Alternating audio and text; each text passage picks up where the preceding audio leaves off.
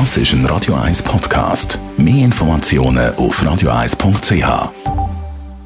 Der Wohntipp auf Radio 1 wird Ihnen präsentiert vom Hauseigentümerverband Schweiz. www.hev-schweiz.ch wenn man sich für eine neue Wohnung interessiert, dann füllt man ja in der Regel ein Mietinteressentenformular aus.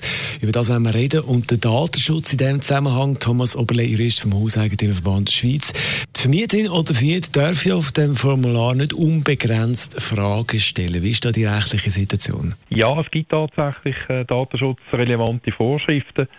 Man muss vielleicht erst vorausschicken, dass es natürlich sinnvoll ist, wenn man so ein Anmeldeformular äh, ausfüllt, weil dann der Vermieter eine Ahnung hat, äh, was sich der Mieter bei der Wohnung äh, vorstellt, wo er äh, mietet, zum Beispiel die Größe der Wohnung oder die Frage, ob es, es einen Parkplatz, äh, ob einen Parkplatz dazu hat oder nicht, oder?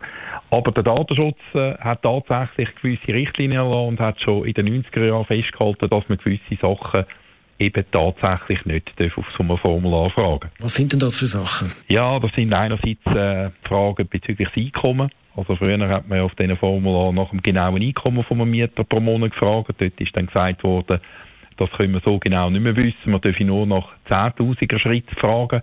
Oder man dürfe das Mietverhältnis, also das Verhältnis vom Mietzins zum Einkommen abfragen. Wenn man das natürlich fragen was wir jetzt auf dem HIV Schweiz Formular fragen, dann weiß man ja in der Regel das Einkommen dann trotzdem.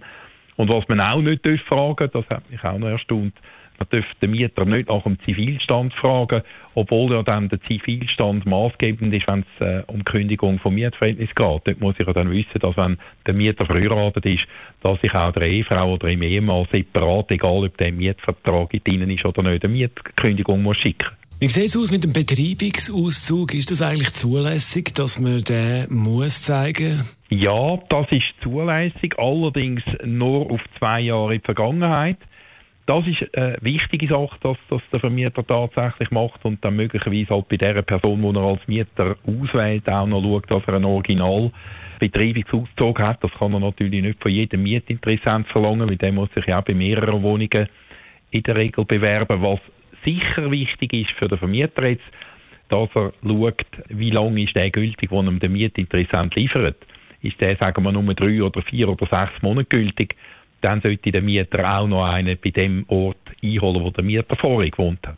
Thomas Oberle ist das Jurist vom Hauseigentümerverband zum Thema Mietinteressentenformular und Datenschutz. Radio 1 Das ist ein Radio 1 Podcast. Mehr Informationen auf radio1.ch.